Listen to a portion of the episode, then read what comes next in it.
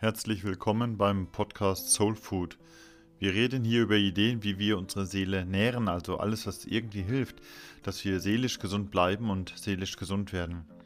Also über Dinge, die der Seele, dem Inneren der Persönlichkeit helfen, zu wachsen und zu reifen, hier mit den Hilfsmitteln christlicher Spiritualität. Mein Name ist Carsten Wolfers, ich bin Diakon in der Pfarrei Sevelen. Ich möchte heute reden über Gefühle, über das Emotionale. Dazu muss ich zunächst eine kleine Beichte machen und zwar, ich mag die Store. Die Store, das ist so eine ganz alte, antike Mischung aus Lifestyle und Philosophie. Das ist eine antike Lebenskunst. Man kann die Store kurz erklären mit Stein und Pilot. Denn die Store mag die Ruhe eines Steines, also ganz fest zu sein, ganz ruhig und verlässlich, unveränderlich. Da gibt es keine überschwängliche Aufregung, sondern nur Gelassenheit, nur Maßhalten und Beständigkeit. Der berühmte Marc Aurel beschreibt dies einmal so: Sei wie ein Fels, an dem sich beständig die Wellen brechen. Also bei all dem Stress und der Aufgeregtheit und der Dauerempörung mancher Zeitgenossen mag ich also die Stoa, wären wir doch mehr wie Stein, wie Felsen in der Brandung unserer Zeit. Die Stoa lässt sich auch erklären mit einer Antwort darauf, wer denn der Pilot ist, wer das Steuer in der Hand hat. So ein rechter Stoiker, der setzt einfach mal die Vernunft, den Verstand an das Steuer. Ich setze also den Kompass mit Überlegung, mit Betrachtung der Wirklichkeit, mit den Gesetzen der Natur. Ich überlasse mich nicht einfach den Launen oder gar dem Gefühl. Also Herz über Kopf, das geht für einen Stoiker gar nicht. Das ist einfach für ihn nicht vernünftig. Dass ich mich nicht von meinen Gefühlen dirigieren lasse. Das hat der Stoa den Vorwurf gebracht, eher etwas verkopft und ja, unempathisch zu sein. Aber das ist doch eine spannende Frage. Wenn ich Ruhe und Frieden will, verlasse ich mich dann eigentlich eher auf meine Gefühle, mein Herz, vielleicht auch meinen Bauch? Oder verlasse ich mich dann eher auf meinen Geist, meinen Verstand? An dieser Frage können sich wohl Geister und Persönlichkeiten scheiden. Ich bin wohl eher selbst ein Mensch, der lieber mit dem Kopf als mit dem Bauch denkt, der lieber mal eben nüchtern und gründlich analysiert, der auch gerne mal skeptisch ist, ob man überhaupt mit dem Bauch denken kann. Allerdings, ich muss auch einräumen, wenn ich so die Jahre meines bisherigen Lebens anschaue, dann habe ich wohl die wirklich wichtigen Entscheidungen meines Lebens, wenigstens in der Schlussphase, eigentlich immer mit dem Herzen getroffen. Ich mag also vorher noch so viel überlegt haben. Ich mag ja vorbereitet gewesen sein. Mein Verstand sah das gleichsam schon kommen. Und am Ende hat doch das Herz die Entscheidung dirigiert. Konfuzius sagt, und das jetzt zu meiner Verteidigung, Konfuzius sagt einmal, wohin du gehst, geh mit deinem Herzen. Dem muss ich mit Blick auf meine Natur, meine Wirklichkeit beipflichten. Und Konfuzius ist da kein Stoiker, auch wenn er dem manchmal wirklich recht nahe kommt. Also, wie steht es nach der Stoa mit den Gefühlen? Was heißt das, mit dem Herz zu gehen? Gefühle sind ja doch ein schrecklich weites Feld. Gefühle sind so unterschiedlich. Mal erlebe ich Freude, dann mal wieder Traurigkeit. Mal erlebe ich Wut, dann auch wieder Scham. Es gibt so viele verschiedene Gefühle, die mal mehr, mal weniger willkommen sind. Manche würden wir ja eher auf Distanz halten wollen. Liebe heißen wir in der Regel immer sehr willkommen. Da müsste man ja schon sehr zynisch oder sehr frustriert sein, um Liebe nicht zu mögen. Freude, Glücksgefühle, Mitgefühl, ich denke, die sind in der Regel überall willkommen. Darin fühlen wir uns als Menschen ja heimisch. Das macht uns ja auch so menschlich. Aber wenn da dann Spuren sind von Hass oder von Neid oder Ärger oder auch Spuren von Furcht und Angst auftauchen, was dann? Denn jedes dieser Gefühle hat so seine eigene Geschichte. Jedes dieser Gefühle verlangt mir ja fast schon einen anderen Umgang damit ab. Gefühle, gut, das ist ein Teil meiner Natur. Sie gehören zu meiner Wirklichkeit. Selbst und erst recht als Stoiker mag ich dann einräumen, wenn du deinen Verstand einschaltest, wenn du deine Vernunft gebrauchst und dich an der Wirklichkeit, wie sie ist, orientieren willst, wie sie eben ist, ja, dann rechne besser mit den Gefühlen. Emotional sein heißt ganz zu sein, ganz menschlich. Wenn ich nicht auch mal emotional bin, dann fehlt womöglich etwas. Natürlich sind wir Menschen recht unterschiedlich gepolt. Natürlich sind wir kulturell recht verschieden konditioniert. Aber wenn Gefühle fehlen, dann fehlt auch Menschlichkeit. Wenn ich Menschen sehe, die miteinander lachen, wenn ich ein Paar sehe, die so verliebt dahergehen, dann finde ich das doch schön, dann freue ich mich gleichsam immer schon mit. Auch wenn ich Menschen sehe, die sich aufregen oder ausrufen, weil ihnen gerade der Hammer auf den Fuß gefallen ist, dann sage ich doch, das ist ganz normal. Das ist menschlich, sich dann mal aufzuregen. Also emotional sein heißt in der Regel auch gesund zu sein. Wenn ich nicht auch mal emotional bin, dann bin ich ja vermutlich irgendwie krank. Es gibt ja Menschen, denen kann man ansehen, wie sie sich gerade fühlen.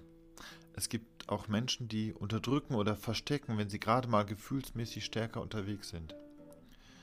Wenn ich mir aber vorstelle, dass ein Mensch einfach so rein gar nichts fühlt, dann denke ich doch, der ist irgendwie krank. Vielleicht ist dieser Mensch traumatisiert, vielleicht abgestumpft, vielleicht schiebt er die Gefühle, was weiß ich wohin, aber wirklich gesund scheint mir das nicht zu sein. Wenn ich mit dem Zug unterwegs bin, dann schaue ich mir gerne so die Menschen, die da am Bahnhof stehen, mal an. Wenn ich so in die Gesichter schaue, dann habe ich oft den Eindruck, dass da ziemlich viele müde Gesichter sind. Und dann denke ich immer, was fühlst du gerade? Welche Geschichte hast du gerade in deinem Leben? Nur emotional zu handeln, das heißt aber auch ein Stück weit sich verloren zu geben. Das ist eigentlich klar, wenn ich an die negativen Gefühle denke. Wenn ich jemanden beneide oder wenn ich jemanden fürchte, dann will ich ja ungern dabei stehen bleiben. Dann will ich dieses Gefühl ja schnell wieder irgendwie loswerden. Auf jeden Fall will ich bei diesem schlechten Gefühl nicht stehen bleiben. Wäre ich ein Narzisst und würde in meiner Selbstliebe versinken, dann würde mir vielleicht die Einsicht fehlen, dass das nicht so gesund ist, aber vielleicht irgendwann würde jemand mir Kopf und Herz doch mal hoffentlich wieder gerade rücken. Es liegt kein Glück in der übertriebenen Selbstliebe, genauso wenig im Selbsthass. Wenn das Herz mitgeht, dann ist das doch normal für uns, das ist gesund, das ist allemal besser, als wenn das Herz nicht menschlich schlagen würde. Ich vermute, dass das sogar eigentlich jedem klar ist. Dennoch fällt es manchmal schwer, die Emotionalität auch als normal zu behandeln. Es gibt im menschlichen Miteinander viele Bereiche, viele Situationen, wo es uns manchmal nicht angemessen erscheint, zu viel Gefühl zu zeigen. Gerade bei der Arbeit habe ich mittlerweile schon dreimal in unterschiedlichen Settings mit unterschiedlichen Personen erlebt, wie jemand sich selbst als die Sachlichkeit in Person dahinstellte und gleichzeitig die Emotionalität des Gegenüber herabwürdigte. Männer machen das scheinbar öfters gegenüber Frauen. Dann heißt es, sei nicht so emotional, und damit kann man den anderen als unglaubwürdig oder unfähig dahinstellen. Da will ein Vorgesetzter einer Mitarbeiterin Arbeit zuschieben, ein Kollege will eine Kritik einer Kollegin nicht hören und hat dabei doch eigentlich die Fäuste geballt, die Stimme gepresst und das Gesicht ist schon rot geworden. Oder einer Mitarbeiterin wird mangelnde Ehrlichkeit unterstellt und wenn sie sich dann empört auf, da aufrichtet und aufsteht und den Raum verlässt, dann sagt man, dass die da nicht sachlich mit umgehen kann. Sachlichkeit gegen Emotionalität. Manchmal sind das nur fiese männliche Machtspiele. Gott sei Dank seit dem Daniel Goleman ist der Begriff der emotionalen Intelligenz gut bekannt geworden. In aller Kürze würde ich das so übersetzen. Du kannst nur intelligent sein, wenn du auch emotional bist. Du kannst emotional und intelligent zugleich sein. Du bist intelligent, wenn du klug mit deinen Emotionen umgehst. Goldman nennt ja fünf Punkte, was zu emotionaler Intelligenz alles dazugehört. Zunächst geht es darum, die eigenen Gefühle zu erkennen und anzuerkennen. Ich blende die Gefühle nicht einfach aus und stecke da den Kopf nicht einfach in den Sand. Ich kenne mich mit meinen Gefühlen. Denn die sind nicht einfach wie Hut und Mantel, dass ich sie einfach ablegen könnte. Nein, die gehören zu mir. Ich bin das auch. Ich bin meine Gefühle, wenn auch nicht ausschließlich. Das ist das Erste bei Goldman. Bei der emotionalen Intelligenz geht es aber auch darum, mit den eigenen Gefühlen gut umzugehen. Wenn ich Angst habe, dann überlasse ich mich nicht einfach der Angst, sondern steuere bewusst dagegen. Ich blicke bewusst auf das, was mir Sicherheit und Vertrauen gibt. Wenn ich in Trauer bin, dann genieße ich erst recht den Blick in die warme Sonne. Ich steuere also dagegen. Ich kann meine Gefühle beeinflussen. Ein dritter Punkt. Ein Schritt noch weiter. Wenn ich meine Gefühle gezielt nutze, wenn ich zum Beispiel ein bestimmtes Ziel erreichen will, dann kann ich mich durch einen guten Umgang mit meinen Gefühlen auch motivieren. Es ist emotionale Intelligenz, wenn du dich selbst motivieren kannst. Die Stoa würde dann sagen, dein Verstand ist der Pilot, der Steuermann bleibt deine Seele. Etwas Viertes. Zur emotionalen Intelligenz zählt auch die Empathie, also das Einfühlungsvermögen. Ich fühle, was dich gerade innerlich bewegt. Du schaust mich an und merkst, was in mir innerlich vor sich geht, was ich fühle. Das ist so eine Basis von Menschenerkenntnis, Menschenkenntnis. Das ist eine Grundlage, dass zwischen Menschen, das Zwischenmenschliche, wie wir in Beziehung treten, dass das gut da ist. Ein weiterer Punkt. Wenn es um die eigenen Beziehungen zu anderen Menschen geht, dann braucht es nicht nur das Einfühlungsvermögen als Grundlage, sondern wohl auch das, was ich auf diesem Fundament eigentlich aufbaue, was da lebt. Wie wir einander schätzen in Beziehungen mit anderen Menschen, wie wir uns in eine Gruppe integrieren, wie beliebt wir vielleicht sind, wie wir mehr oder weniger reibungslos in Familie oder Beruf miteinander umgehen. Die Fähigkeit der erfolgreichen Gestaltung von Beziehungen besteht im Wesentlichen im Umgang auch mit den Gefühlen anderer Menschen.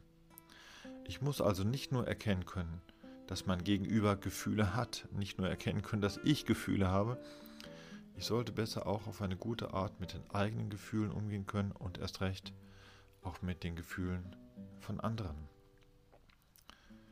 Das alles zählt Goldman zur emotionalen Intelligenz. Sein Verdienst ist gewissermaßen, dass er damit deutlich werden lässt, dass es nicht wirklich so intelligent ist, diese Gefühlsseite der Dinge zu vernachlässigen. Ich möchte gegen Ende drei Zitate heute mit auf den Weg geben. Das eine ist von Marc Aurel, wo er sagt, ja, sei wie ein Fels, ein Fels, an dem sich beständig die Wellen brechen. Marc Aurel hat ja damit recht. Das ist sympathisch, es ist erstrebenswert, diese Beständigkeit. Fraglich nur, woher nehme ich denn die Kraft, mich gegen die Wellen zu stemmen? Das ist ja nicht nur ein Willensakt, den ich da mache. Deswegen ein zweites Zitat, und zwar von Elfriede Hablé, eine Musikerin, eine Aphoristikerin. Die sagt einmal, dem stärksten Willen fehlt oft die Kraft, die einer zarten Emotion selbstverständlich ist. Ja, die Gefühle geben mir oft erst die rechte Kraft, die Motivation für das, was ich mit meinem Verstand als richtig und sinnvoll erkannt habe. Ich setze noch einen drauf mit einem Zitat von Blaise Pascal, ein recht frommer Mathematiker, und der sagt einmal auch, ein Tropfen Liebe ist mehr als ein Ozean Verstand. Ich finde, diese Rechnung kann ich getrost gelegentlich aufmachen, was mir eigentlich mehr Kraft gibt, was mich weiterführt ein Gefühl wie Liebe oder eben mein Verstand. Unterm Strich werde ich für eine lange und gute Reise wohl immer beide brauchen im Leben. Ja, wir suchen vielfach irgendwie nach Sicherheit und Orientierung in dieser verrückten Welt und mit dem Verstand allein geht das selten allein gut. Ich kann auch nur ein Fels sein in der Brandung, wenn ich das Herz mit auf den Weg genommen habe. Ich kann nur der Brandung standhalten, wenn auch mein Gefühl mir diesen rechten Stand verleiht. Ich Ich würde also sagen, die Stoa, die mag ich immer noch. Aber ich würde heute wohl eher sagen, lass die Vernunft am Steuer und bedenke, dass dein Wagen nur fährt, wenn der Tank der Gefühle gut gefüllt ist. Danke soweit fürs Zuhören. Wer diesen Podcast nachlesen möchte, schreibe bitte einfach eine E-Mail mir an die Pfarrei Sevelen. Und wenn dir der Beitrag gefallen hat, dann teile oder like bitte, denn das hilft auch anderen Ideen und Impulse zu bekommen, wie die Seele etwas mehr an Nahrung bekommt. Dir alles Gute und Gottes Segen.